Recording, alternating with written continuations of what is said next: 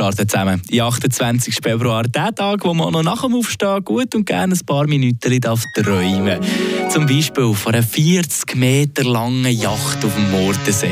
Oder von einem eigenen Hochhaus, einem riesen Wolkenkratzer in der Stadt Freiburg.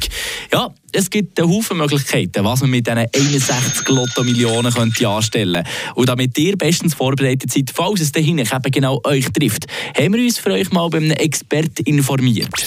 Eine Portion Wissen für einen starken Tag. Schlauere Tag mit Radio FR. Der Willi Messmer, oder auch Mr. Lotto, wie er genannt ist worden, hat vor seiner Passion fast 40 Jahre bei Swiss Lotto geschafft. Er gibt den zukünftigen Lotto-Millionären folgenden Tipp. Also ich würde den Kreis von den Leuten, die von diesem Gewinn wissen, möglichst klein halten.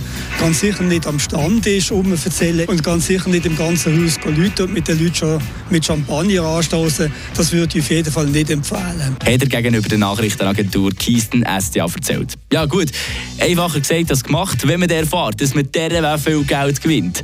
Wie soll man denn da richtig reagieren, wenn auf dem Los 6 plus 1 richtige Zahlen draufstehen? Sich das Geld überweisen lassen, dann das einmal auf dem Konto lassen und sich in Ruhe zwei, drei, vier Wochen in Ruhe überlegen, was möchte man jetzt weiterhin machen. Möchte man mit dem Geld arbeiten, möchte man sich selbstständig machen, möchte man vielleicht sogar einen Teil von dem Gewinn irgendwie spenden und sich für die Entscheidungen wirklich Zeit lassen, jetzt nicht gerade zum äh, Garagist und der nächste äh, Porsche bestellen. Das hat ja immer noch Zeit, mit dem würde ich warten. Und als erstes nach dem Sechster im Lotto in Kanton Zug überzügeln, für ein bisschen weniger Steuern zu zahlen. Ja, das funktioniert so schnell eben doch nicht ganz. Da geht es um ein paar Millionen, äh, wo man hier kann einsparen kann, wo man je nachdem weniger Steuern zahlt.